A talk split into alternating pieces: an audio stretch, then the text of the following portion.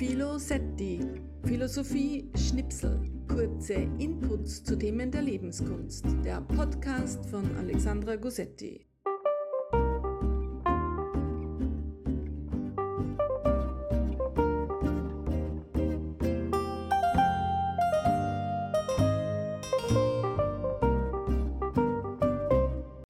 Hallo und herzlich willkommen zu einem neuen Philosetti.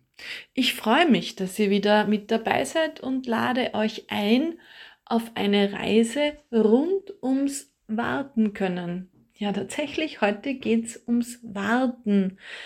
Warten können ist etwas, das mich in meinem Leben sehr beschäftigt hat, worüber ich sehr viel lernen durfte oder gelernt habe. Und ich finde, dieses Warten können, ja, das hat was zu sagen. Einerseits gibt es da unser Tätigsein und andererseits eben dieses Warten können, abwarten, oft ein stilles Warten können, das uns was zu sagen hat. Eine Qualität, ein Vermögen unseres Menschseins, aber natürlich auch etwas und völlig klar, etwas, das kippen kann. Man kann auch was kaputt warten und dann ist das, dann geht gar nichts mehr. Außerdem könnten wir sagen, wir haben doch Besseres zu tun überhaupt in Zeiten wie diesen, als zu warten. Bitte schön, tun wir doch was. Das stimmt total, aber es gibt auch eben dieses Warten können als Qualität und dem gehen wir nach. Also, was erwartet euch? Eine Reise rund ums Warten können. Nun, zuallererst warten bedingt die Frage, worauf? Weil wir warten immer auf etwas. Zumeist warten wir auf was Bekanntes. Wir warten an der Bushaltestelle, wir warten am Bahnhof, wir warten auf den Bus, wir warten, dass wir irgendwo an die Reihe kommen. Ähm, und ich äh, verherrliche dieses Warten können jetzt nicht als die schlechthin Übung für heutige unruhige Geister. Also, wir warten auf etwas Bestimmtes. Aber es gibt auch dieses andere Warten können, wo wir eine gewisse Unbestimmtheit aushalten müssen, wo wir nicht genau wissen, worauf wir jetzt wirklich warten. Also ein Warten, das weniger Richtung hat. Ein Warten, bei dem ich nicht wirklich so genau weiß, worauf ich warte. Zum Beispiel im Nachdenken man denkt über einen Sachverhalt nach. Zum Beispiel, ich denke nach über Podcast-Themen und dann entscheide ich mich für ein Thema und denke mir, ja genau, jetzt habe ich es. Und dann lasse ich wieder los, warte, warte ab. Und meistens lohnt sich das, weil meistens kommt was hinzu oder vertieft sich was oder wird sogar vielleicht ganz was anderes. Und meistens so meine ich, ist es ein Gewinn. Etwas wird tiefer, gehaltvoller, überraschender vielleicht auch. Quasi, es tut uns gut, ähm, abzuwarten, abwarten und Tee trinken quasi. Das muss man aushalten, mit oder ohne Tee. Warum tun wir das oft intuitiv? Ich glaube, weil wir ahnen, weil wir wissen, dass es klug ist, dieses noch warten können einzubeziehen. Und tja, dieses Warten können scheint eine Kunst zu sein.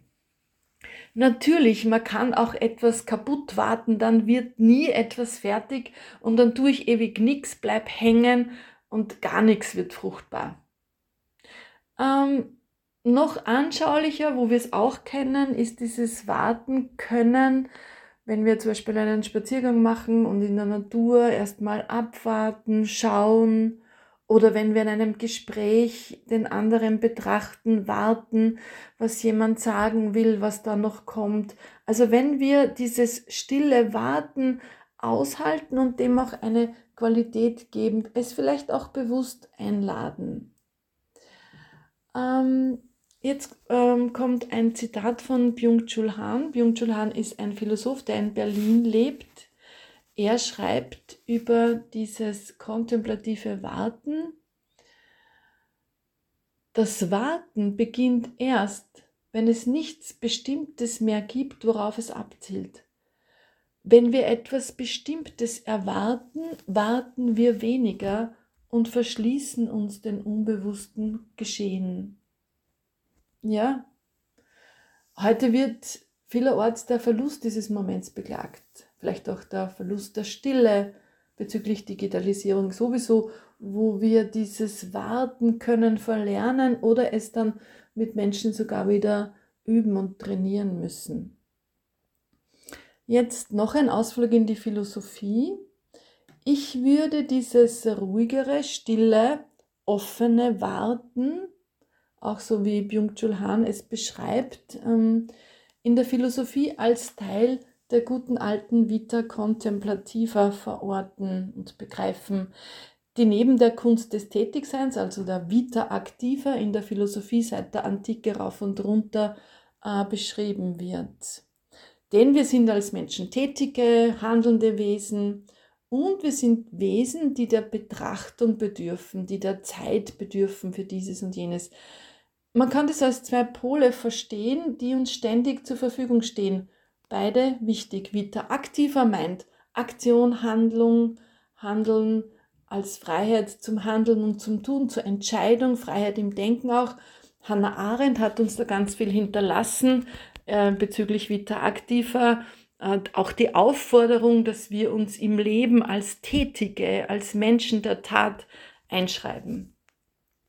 Und die Vita Contemplativa als Kunst des Betrachtens, auch eines betrachtenden Denkens, eines Nachsinnens, auch der Musse ab und an. Beides, meine ich, oder ja, ist ganz klar, gehört zu unserem Menschsein, ist lebenswichtig und je nach Zeiten nach Zeit geschehen, kann mal das eine oder das andere verlustig gehen oder das eine oder das andere hochgehalten werden. Und beide Pole können natürlich kippen. Handlung im blinden Aktionismus, vorschnellen Aktionismus, keine Zeit für, hui, und dann wird stressig und Betrachtung kann genauso kippen in rein passives Untätigsein, in reinen Rückzug, in reine Betrachtung und in auch in kein Interesse an gar nichts und so weiter. Dieses Warten können, diese Qualität, die dem innewohnt, das hat mich sehr beschäftigt in meinem Leben, nämlich keine Verherrlichung vom Warten, denn das wäre eine Verschiebung, eine vor sich Herschiebung, wenn man so will, sondern diese Qualität der stillen, offenen Erwartung. Das liebe ich sehr. Schauen wir in Richtung Meditation, das ist ja auch ein, ein Nicht-Tun, eben ein Warten können, aber dennoch, es ist auch ein Tun. Ich muss es initiieren, ich entscheide mich dafür zu üben. Es ist etwas, das ich wollen kann, ja, und ich kann meiner meditativen Praxis auch eine bestimmte Qualität geben. Das ist auch etwas Bewusstes, Aktives. Und dann geht es ums Vertiefen, Warten, Sinken lassen. Aber auch in meinem anderen beruflichen Kontext, in der Beratung, im Unterricht, das hat eine große Schönheit, dieses Warten können, dieses Stillsein können, dieses, was wird geschehen, was nimmt jemand anderer an, Worauf, worin geht jemand in Resonanz? Wo gehe ich in Resonanz? Was entsteht daraus? Dann ist es kein gleichgültiges Warten, keine Passivität im Wortsinn, sondern das setzt immer Beziehung voraus, Mitgefühl, Empathie. Und dann hat es eine große Schönheit, ja, dieses sich selber zurücknehmen, das muss man aushalten, man muss es vielleicht bewusst aufsuchen, aber dann kriegt es eine große Schönheit. Oder wir kennen es, wenn wir im Freundeskreis zusammensitzen, zusammen sind, dieses Zuhören, Warten, offen, ein aufnehmendes Warten, dann ist ein, ein, ein Zuhörer ein guter Zuhörer, wenn er wach und offen mit dabei ist. Bei einem passiven Zuhörer, ja, da kann ich gleich mit mir selber auch sprechen, aber wenn ich dieser Zuhörer oder diese Zuhörerin bin, die sich zurücknimmt, abwartet, wartet, in Resonanz geht, ja, dann hat das eine große Schönheit. Also zuhören, warten, sich öffnen und sich dann wieder einbringen. Und dann ist es eben diese Abwechslung von warten, abwarten, sich zurücknehmen und sich wieder einbringen. Ich kenne es auch aus meiner Praxis, wo oft Leute kommen, die sagen, ich möchte so gern lernen, nichts zu tun. Und dann im Gespräch, wenn wir ein bisschen drüber philosophieren, dann stellt sich meist drauf raus, es, es geht gar nicht darum, jetzt gar nichts mehr zu tun, sondern es ist eine große Sehnsucht nach sich vielleicht ab und an zurücknehmen zu können oder eine Sehnsucht nach auch mal etwas abwarten zu können, vom blinden Aktionismus abzulassen.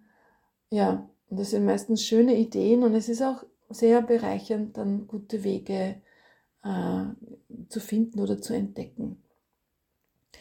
Noch einmal jetzt ein Ausflug in die äh, Philosophie, eher assoziativ. Ich springe, weil ich gern springe, springe ich und springen wir in die 70er, 80er Jahre, in die Wissenschaftsgeschichte, genauer gesagt in die Wissenschaftskritik. François Lyotard, einer meiner Lieblingsphilosophen, mahnt, mahnt mit anderen PhilosophInnen Ende der 70er Jahre eine Verlangsamung ein, ein Warten. Bei Theoriebildungen im Wissenschaftskontext ein Abwarten auf, ja, erst einmal nicht sofort Theorien wieder abzuschließen, sondern dieses nicht Gedachte ja, ähm, ähm, aufkommen zu lassen, auch abzuwarten, dass Tabus die vielleicht erst aufbrechen müssen, ihre Zeit dazu haben, wenn man es aushält zu warten, abzuwarten. Er warnt vor einem vorschnellen Schließen, vor einem Abschließen eines Diskurses. Lyotard spricht tatsächlich vom Warten können. Nun, unschwer erkennt man, dass in den 90er Jahren die Machbarkeit, die Optimierung, das schneller, besser, effektiver ganz und gar gewinnt. Vom wartenden Wissenschaftsphilosophen hört man da wohl nicht mehr so viel. Schneller, effektiver, günstiger. Das Credo der 90er, also mit Verlangsamung, haben westliche Gesellschaften dann weniger am Hut. Aber obwohl dieses kontemplative Moment, wenn man so will, erstmal wieder abtaucht, taucht es auch immer wieder auf. Spätestens Ende der Nullerjahre als Burnout sich als westliche äh, Erkrankung ähm, effizienzgebeutelter Menschen so richtig durchsetzt. Also die Sehnsucht nach Kontemplation, nach Muße, nach Stille mh, hm, kommt dann wieder auf und ähm, wird dann auch kultiviert. Also wir wissen, dass Meditation und Achtsamkeit ja wieder hoch im Kurs stehen bis heute. Nun, Ausflug beendet, Sprung wieder zurück. Warten können als eine Kunst der Lebenswirklichkeit, die es zu achten gilt. Das finde ich was sehr Schönes. Wie wir gesehen haben, ja, es kann auch kippen, dann wird es ein Herumschwimmen, eine Passivität.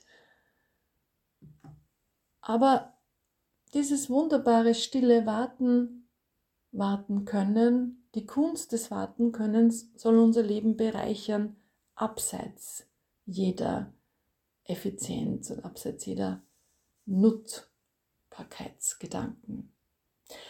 Und das ist eigentlich auch schon wieder der Abschluss und ich schließe mit einem Zitat von Byung-Chul Han aus Vita Contemplativa Berlin 2023. So, liebe Leute, zum Abschluss, wer will, zurücklehnen, entspannen, Augen schließen, warten, was da kommen mag. Ich lese es zweimal Die Kontemplation ist der Produktion entgegengesetzt. Das Denken ist immer auf Empfang. Die Dimension der Gabe im Denken macht aus diesem Denken ein Danken. Im Denken als Danken dankt der Wille komplett ab. Ich lese es noch einmal. Die Kontemplation ist der Produktion entgegengesetzt. Das Denken ist immer auf Empfang. Die Dimension der Gabe im Denken macht aus diesem Denken ein Danken. Im Denken als Danken dankt der Wille komplett ab.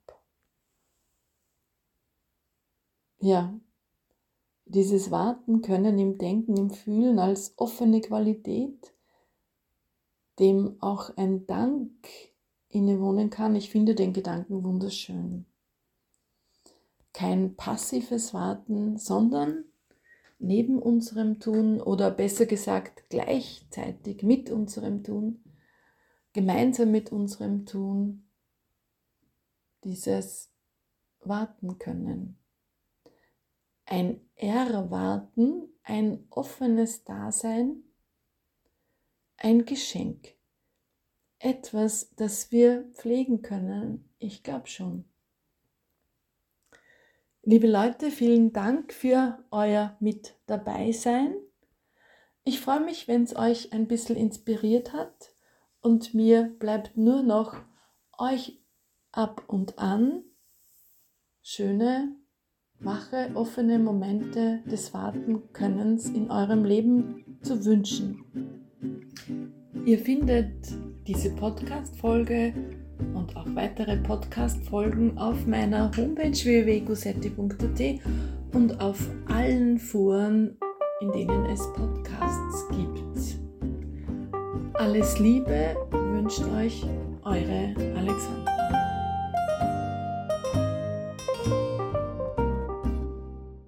Filosetti, der Podcast von Alexandra Gussetti.